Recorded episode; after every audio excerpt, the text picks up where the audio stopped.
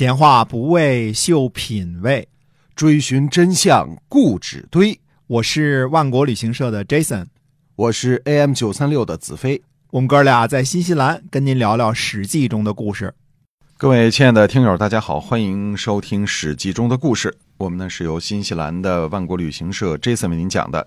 那我们的万国旅行社呢是新西兰二十二年历史的一家旅游企业啊。我们来跟您今天聊一聊跟团游。嗯，那么可能中国的听众朋友们知道万国旅行社，都是因为我们的跟团游。因为我们跟团游呢，在南岛有七套行程，在北岛呢有三套行程。嗯，而且呢是天天发团的。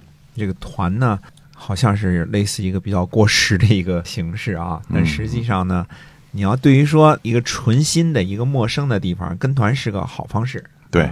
跟个五六天、七八天，哎，然后我大约形式都熟悉了之后啊，你再选地方呢，呃，自己慢慢自由行，再慢慢玩。嗯，如果你一点都没有去过呢，我我去日本的时候就是这样的，我先跟着团，先去什么东京、大阪、京都，先都逛一圈了，然后我再选择啊，说我说京都，我愿意多停留一个星期，我再多停留一个星期，坐着新干线就过去了。对，你对这地儿不熟，哎，对，啊，先跟团的话。因为这个基本上就是我们经过多年的这个摸索，熟悉一下，哎，我们给您选出来的非常精的这样的一个线路哈。是的，哎，大家可以在携程和这个飞猪上关注一下新西兰万国旅行社。我们今天呢，继续来跟您讲《史记》中的故事。天下局势呢纷纷扰扰，秦国在五国伐秦之后呢，迅速更正错误，先割地道歉，然后呢稳住局势，再利用韩民呢去拉拢齐闵王。魏国呢，他想着单独和秦国讲和，嗯，可是明里呢却指责齐闵王想通过楚国去和秦国讲和，说楚国的使者苏修已经在齐国了。苏秦呢游走于魏国和赵国之间，坚定五国伐秦的信心，同时呢让齐闵王呢也坚定信心，不要让五国伐秦的事儿泡汤。实际情况是呢，五国伐秦的军队滞留在荥阳成皋一带，没有任何攻秦的实质性的进展。哦，嗯，就是因为这个各国它都是心怀鬼胎，秦并没有实质性的进展哈。对的，齐闵王的角度来看呢，至少通过韩民的书信，齐闵王确认了一件事儿。秦国不再禁止齐国伐宋了，嗯，这跟以前是完全不一样的。因为以前呢，齐国只要提伐宋，那么秦昭襄王就说呢，宋国是我的兄弟之国，是我们哥们儿，你要打宋国，那就是给我秦国没脸，我得禁止你伐宋，对吧？但是这次呢，我们说韩民这个人，他是坚决的拥护秦国的和。他的理论就是要让秦国和齐国一块儿把天下给霸占了，嗯，这是他的理论啊，和实践也是如此啊。那么呢，实际上他给齐闵王的这封书信，就间接的，或者说简直就是直接了，就是说秦国老大呢，这事儿已经改变态度了，嗯，对宋国呢，我们不再管了，你罚就罚吧啊。这对于齐闵王来说是个利好消息，所以在。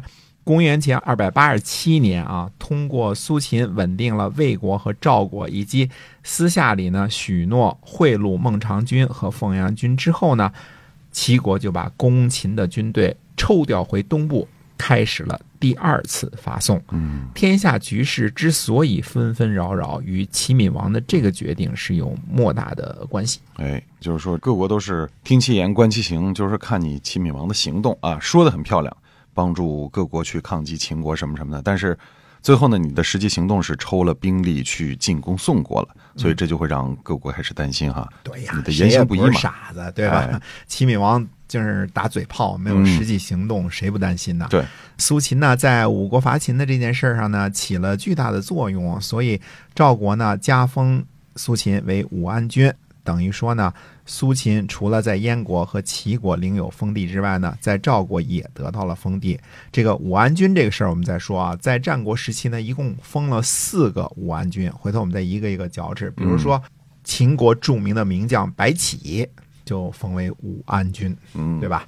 啊，这个我们再嚼齿啊。各国封的这个武安君不一样，但是用武力来安定这件事儿，看来各国都比较喜欢在战国时期啊，都是喜欢用武力来安定的。那么苏秦在这个时候呢，无论是为攻魏私都是劝齐闵王不要动摇五国伐秦的决心，要和魏国、赵国，主要是燕国搞好关系。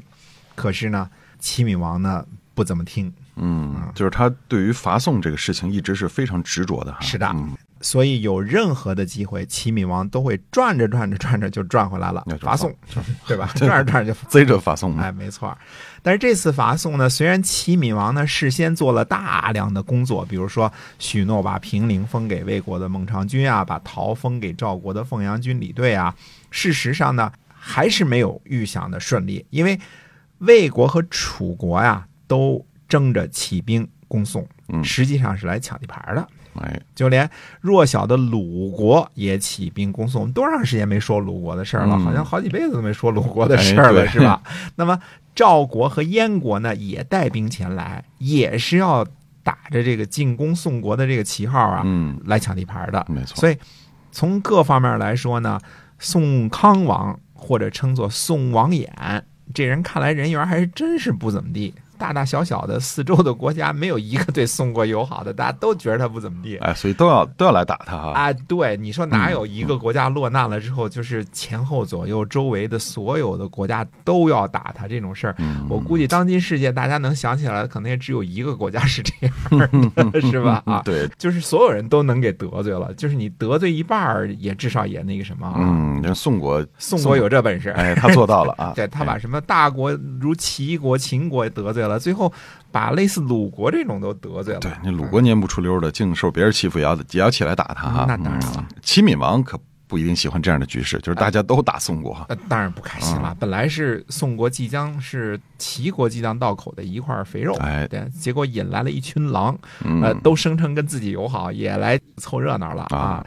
包括跟自己特别友好的燕国燕国也来凑热闹，嗯，就是都来了。